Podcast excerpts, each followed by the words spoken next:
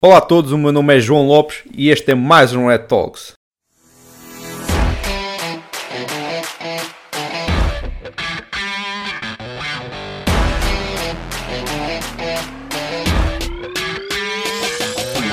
No episódio de hoje vamos falar sobre o IDC, uh, o evento tecnológico que ocorreu a semana passada, uh, falar sobre as tendências e o que foi apresentado como novidades de mercado para o próximo ano. Sobre o podcast, não se esqueçam de ativar o sininho uh, para receberem todas as notificações. Sempre publicamos os episódios às quintas-feiras às 8 da manhã. Uau! Estás um verdadeiro youtuber. Olá, Fábio. Falamos aqui sobre, sobre o IDC. Um, coincidentemente, foi o, o ano em que voltámos para, para os eventos presenciais, coincidiu com os 25 anos do IDC, por isso, obviamente, que esta componente de comemoração teve um forte impacto uh, no evento e foi muito falado um, durante todo o evento. Uh, foi notório a, a, falta que fazia um, voltarmos aos eventos presenciais, esta normalidade de eventos. Notou-se que houve um aumento brutal em termos de número de participantes e de patrocinadores. Eu e o Fábio costumamos todos os anos ir a. costumávamos, quando havia presencialmente ir ao evento, e notámos sem dúvida um aumento. Também fomos aos remotos. Fomos aos remotos, mas aí é, mais difícil ter a noção. Mas notou-se claramente que foi um, um aumento de, de pessoas. Outro fator importante, também de realçar aqui para, para nós pessoalmente, houve um foco enorme em quase todas as palestras sobre falar um bocadinho sobre a área de cibersegurança. Todos os oradores, de uma forma ou de outra, mais direta ou menos indireta, conforme as suas áreas de negócio, acabaram por tocar esta temática da cibersegurança. É, já, já é um bocadinho, eh, já era expectável, não é? Portanto, dado, dado o panorama geral, eh, já era incrivelmente expectável que quase todos, quase todos os oradores, de uma maneira ou de outra, como tu estás a dizer e bem, acabassem por tocar, por tocar na componente de cibersegurança e foi isso que acabou por, de facto, por acontecer. Agora, uma coisa engraçada neste, neste IDC é que é provavelmente a edição que eu vi com mais clientes finais dos mais variados setores. Uh, tipicamente o que eu encontrava sempre eram 50-50 entre parceiros tecnológicos e clientes finais, mas desta vez encontrei muitíssimo poucos parceiros na área tecnológica e muito mais uh, clientes. E, e, e, alguns pontos engraçados, João, que eu posso também aqui um, partilhar que uh, alguns clientes foram-me abordando durante o, o dia, uh, que eu acabei por ficar um bocadinho mais do que o expectável no, no e foram-me foram abordando um bocadinho sobre, sobre temas de cibersegurança. E algo que um, nota-se claramente é que há uma grande preocupação por parte dos clientes na componente de cibersegurança. Muitos com dúvidas de como se proteger perante estes novos, entre aspas, aqui estes novos ataques uh, e quais os modelos a adotar, etc.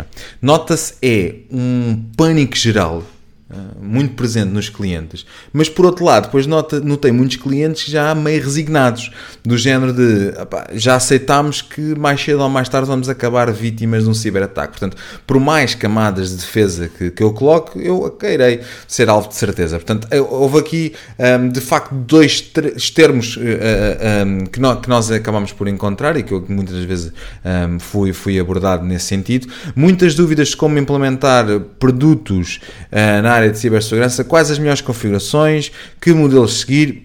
Basicamente foi uma confusão geral. Os clientes, como eu sempre digo, especialmente na componente SMB, e não só, mas especialmente na componente SMB, não têm conhecimento nem maturidade de compreensão para responder aos atuais desafios da cibersegurança.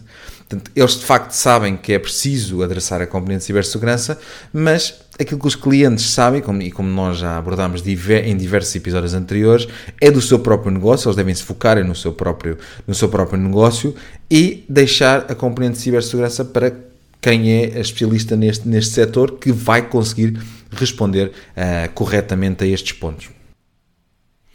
Sim, isso não há dúvida, e, e, e, é algo com certeza que irá acontecer no, no próximo ano, um, porque temos aqui alguns dados nos próximos anos, que hum, segundo o IDC, a transformação digital vai representar um aumento, vai representar 50% de todo o investimento nacional em tecnologias de informação até o ano 2025. Ok, isto é um valor uh, brutal de investimento, e, e é, eu acho que é óbvio que todo este esta transformação digital, obviamente que não inclui só a cibersegurança, apesar de ser uma grande uma grande parte, uma grande fatia deste, desta temática. Esperemos que inclua.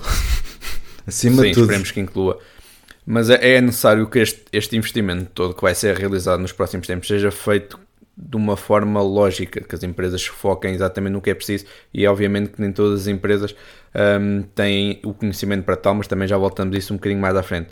Um, outra previsão também interessante é de que um, o IDC prevê de que o, o mercado da tecnologia de informação vai pela primeira vez ultrapassar os 5 mil milhões de euros no próximo ano. Uh, isto é um crescimento de 3,9% face a 2021, por isso o crescimento não, não está a ser assim tão acentuado já nesta fase, mas vai ser o suficiente para marcarmos aqui esta fase uh, mais uh, histórica dos 5 mil milhões. É, é como eu digo, que seja verdade e que os clientes não um, estejam preocupados com a digitalização e, e esqueçam da, da, componente de segurança, porque uma tem que um, correr lado a lado com a outra. Falando aqui um bocadinho agora, se me permites, sobre, sobre as palestras na componente de cibersegurança claro que, sim, que, claro nós, sim. que nós escutámos durante este IDC, um dos, um dos primeiros e que me chamou muitíssima atenção, que, que considero um tema fundamental para nós aqui também discutirmos um bocadinho, foi um, um, um orador, nomeadamente do IDC, uh, que falou um bocadinho sobre cargos na área da IT e de como os mesmos podem um bocadinho ser mal interpretados. Uh, e, e, e explicando aqui, dando um bocadinho de contexto, dando, dado a evolução e complexidade na área de cibersegurança, é fundamental termos recursos dedicados para responder às respectivas necessidades. Dada a altura, e é verdade, surgiu a necessidade de ter um CIO, um Chief Information Officer, e depois, mais tarde, um CTO, um Chief Technology Officer, e tipicamente uh, um CTO responde a um CIO. Mas com o aumento de ataques foi necessário a implementação de um CISO, que é já ali uma pseudo-mistura ali dos dois, que é um Chief Information Security Officer, ou seja, já na componente de segurança, que por norma responde ao CEO. Okay? Como, uh, dada esta quantidade de regras impostas ao nível de compliance, ao nível também da União Europeia, foi necessária a existência de um CCO, vê se não me atrapalha aqui, um, um Chief Compliance Officer. Mas tendo em conta as normas de GDPR no que diz respeito à privacidade dos dados, é necessário um CPO, um Chief Privacy Officer. E agora? Eu, eu, uh, uh, continuem comigo. Estamos a falar de partidos políticos. Continuem comigo. Com tanta sigla. e, e, agora, atualmente, e segundo aquilo que foi discutido no IDC e que também foi discutido pela, na, na, na Gartner, é necessário agora as organizações ter um CTRO, que é um Chief Trusted Officer, que tem como principal objetivo garantir a confiança do uso de dados de clientes. Agora, reparem aqui no seguinte. Eu... Então, Fábio, se eu não me perdi, uma empresa em Portugal, atualmente, para ter algum nível de segurança, precisa ter pelo menos 5 funcionários só para isto. Só, só para, só para a componente tecnológica, sim. Depois mais na componente de segurança, mais um, um, para compliance, um para dados, outro para relação de confiança sobre os dados. De facto, de, mas, mas atenção, está certo. O problema certo. é a temos que falar destes cargos, mas agora para a realidade portuguesa. E um país que é repleto de pequenas e médias empresas, que a verdade é que também muitas delas acreditam fazer parte do enterprise americano, ou seja, acham-se um bocadinho maiores que o que são. Querer implementar este tipo de modelo com estes cargos em cima do joelho e sem recursos para tal torna-se muitas das vezes um bocadinho difícil.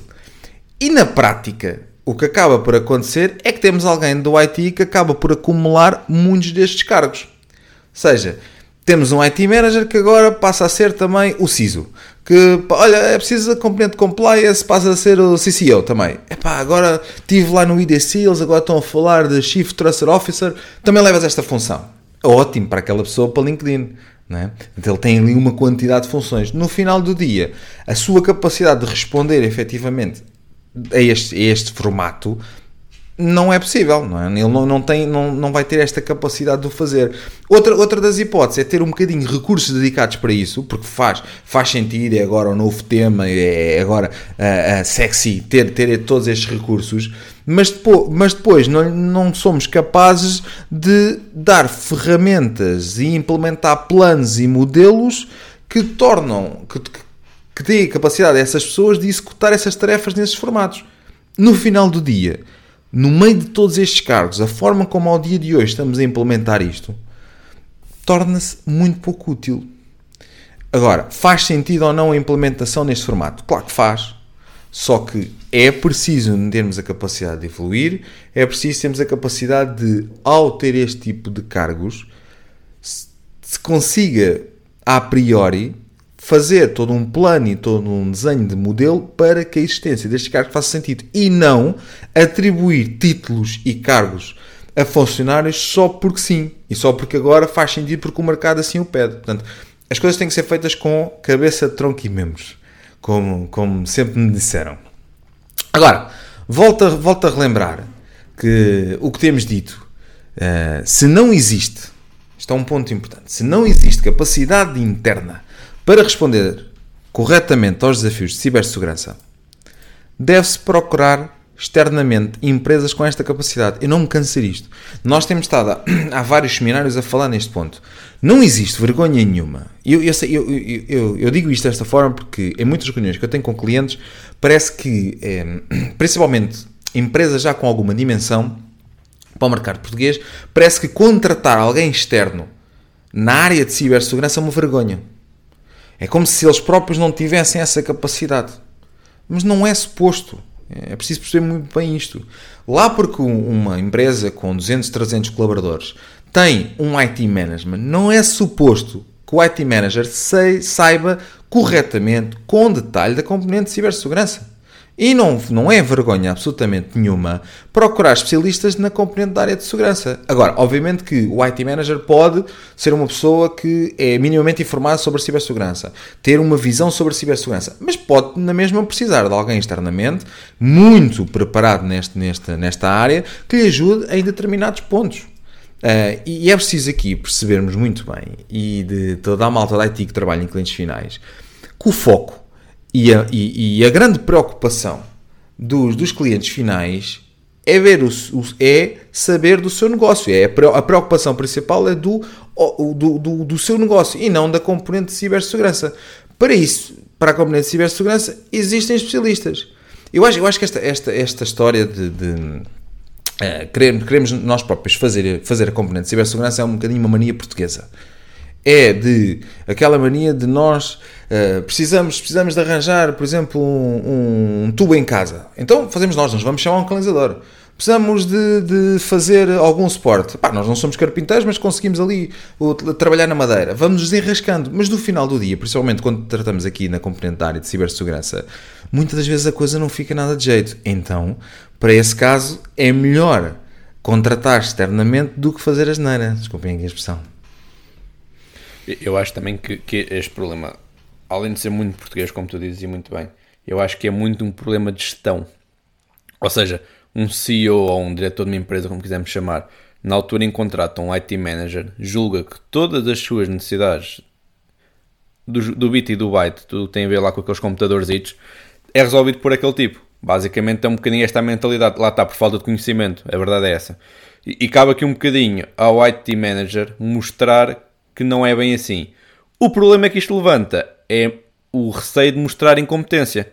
Que eu percebo que seja um, um problema quando, nós, quando é expectável da nossa função fazer isso, mesmo que não faça sentido.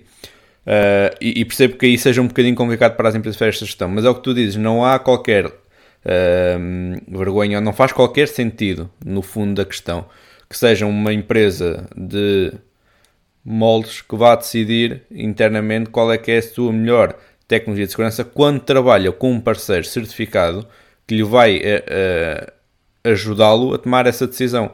E é exatamente para isso que, que, os implementadores servem, não é só para irem lá uh, configurar as appliances dentro do que o IT Manager diz, é exatamente aconselhá-los, passar conhecimento que, que eles têm adquirido ao longo de anos e anos nesta indústria e há que os clientes finais perceberem que têm de aproveitar o máximo possível este conhecimento que existe no mercado dos seus integradores. Yeah.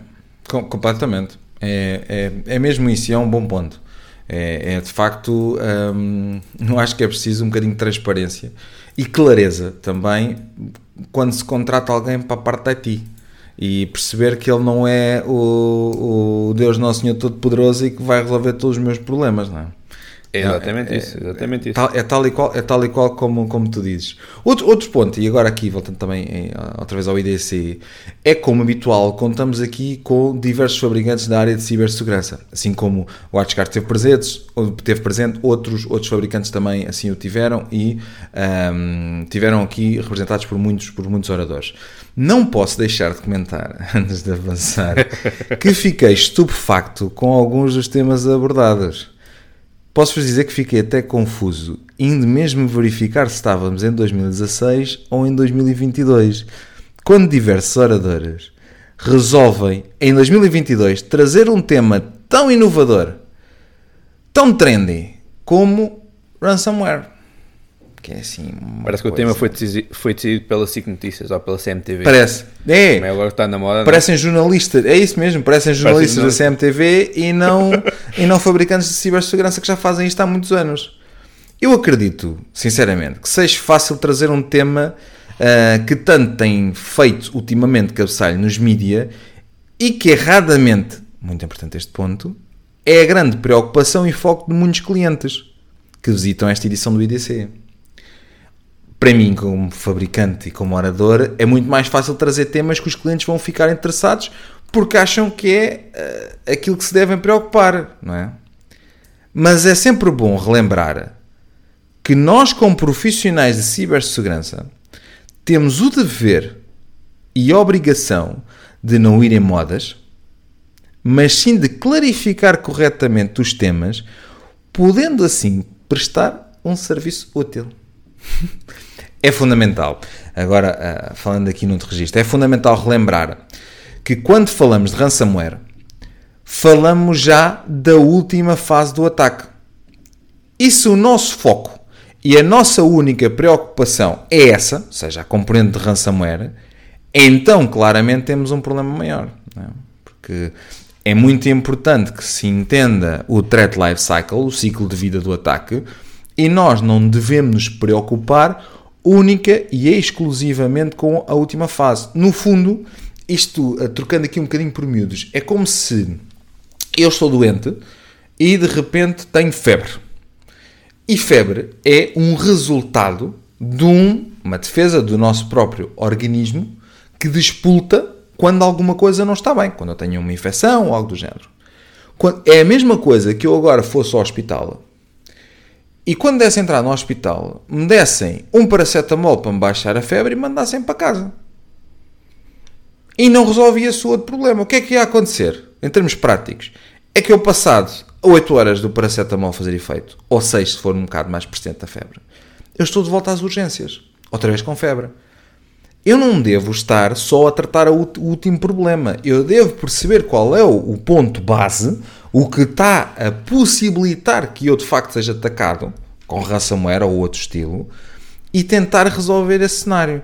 E relembrar sempre, muito importante este tema, relembrar sempre que quando nós chegamos a uma fase já estar um processo de encriptação em execução ou quando já alguma coisa já foi encriptada, muitos outros passos já foram dados e provavelmente já houve informação já cedida, já houve documentos uh, confidenciais que foram, se calhar, publicados. Portanto, já, já realmente já houve aqui muitas falhas de segurança, credenciais roubadas, por exemplo, que foram, que, e, e, vários pontos e vários vetores que ficaram vulneráveis. Portanto, eu não me devo só preocupar com, com um, a última fase. É verdade que os ataques de ransomware é, têm sido mais frequentes e que deve sempre existir um plano e ferramentas para uma proteção contra este tipo de ataques. Mas não devemos, em qualquer momento, descurar todos os outros tipos de ataques e vetores. E, e deixa-me só deixar aqui uma nota, Fábio. É sobre este tema do, do ransomware ter sido tão falado no, no evento.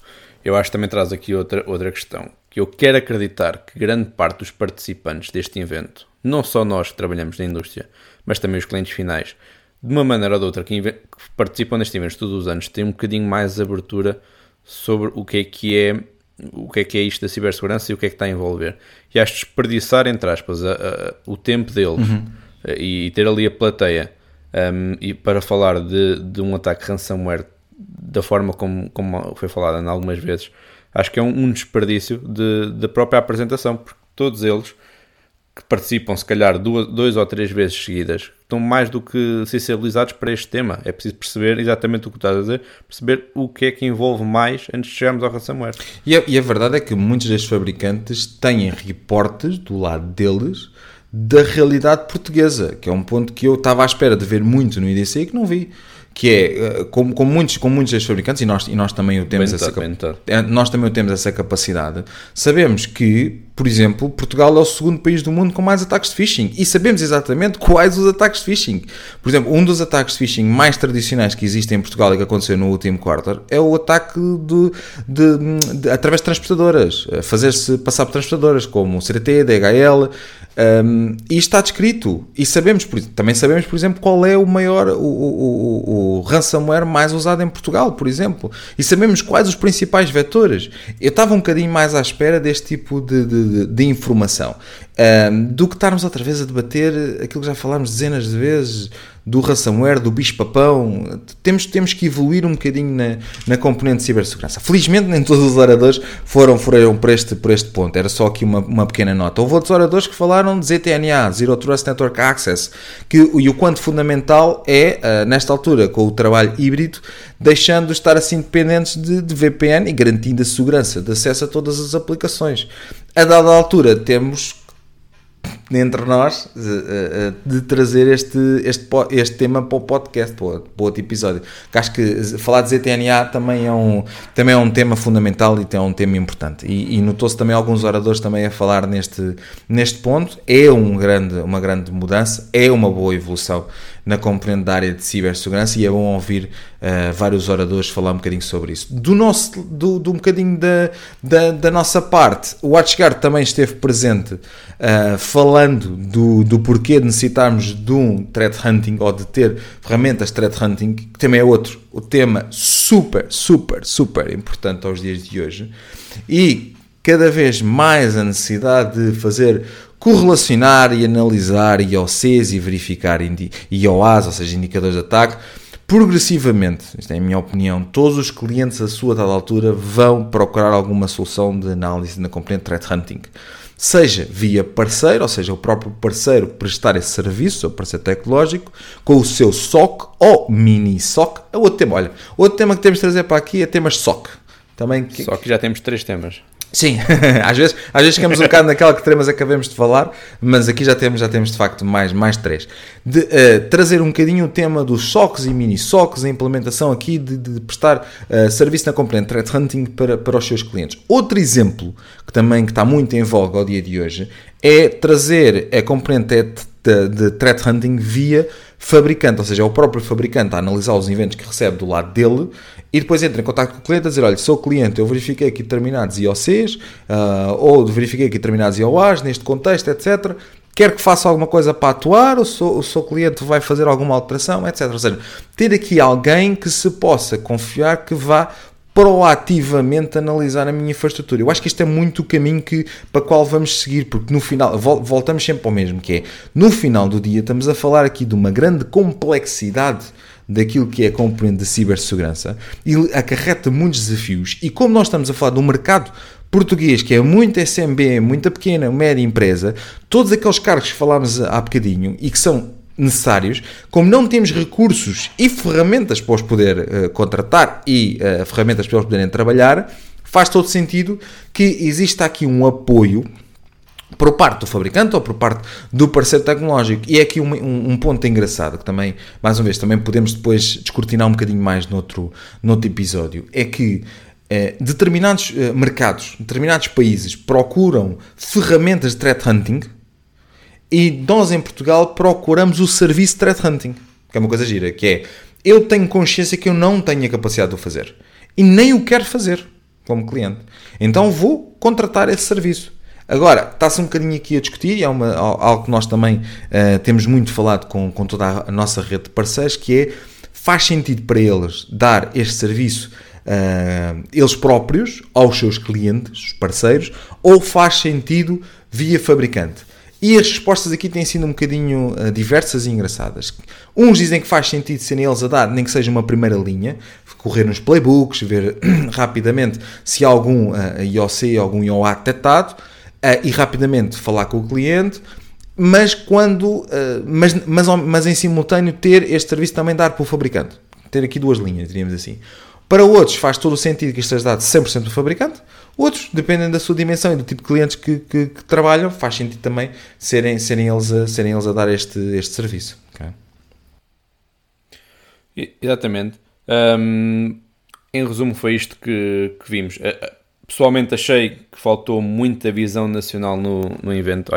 Houve-se muito falar na cibersegurança como um tema global, mas esquecemos um pouco que Portugal está a dar passos mais iniciais neste processo todo. Um, a verdade é que cibersegurança e este tema tem vindo a acelerar. Vemos que os ataques têm vindo a acelerar uh, nos últimos tempos uh, em Portugal. Temos o Estado-Maior das Forças Armadas foi atacado.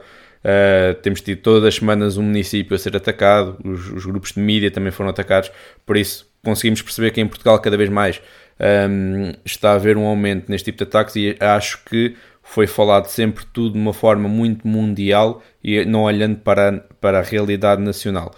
Um, que eu acho que era um bocadinho isso que os clientes estavam à espera, na minha opinião. Pelo menos daquilo que me foram abordando durante o evento, eram muito essas preocupações.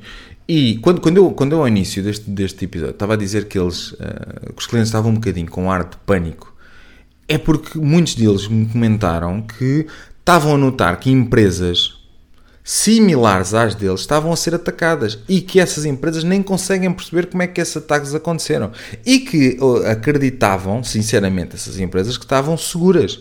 E, e, e, cada vez que eles, eles acediam, ou, ou, tentavam saber alguma coisa sobre a componente de cibersegurança, era uma confusão, porque estamos muitas das vezes caímos num erro e uh, há muito este erro por parte do fabricante que é falar de produto, produto, produto e esquecer um bocadinho a visão global do que é que é um, que é, que é um modelo de cibersegurança. E eu percebo perfeitamente, estando eu como cliente, uh, que percebo é de outras coisas, nada tem a ver com a componente de cibersegurança, eu também ficaria em pânico porque é-me difícil de eu conseguir uh, rapidamente encontrar um modelo que, que me resolva aqui esta, esta problemática. Portanto, eu acho que no final, e só aqui para rebater a última e para voltar outra vez a frisar este ponto, é importante que se arranje aqui parceiros que se consiga confiar que são parceiros que já deram cartas na área de cibersegurança, para que eu assim também esteja descansado. Agora, eu também não devo uh, dormir 100% descansado sabendo que o parceiro controla tudo. Não, eu devo também intervir.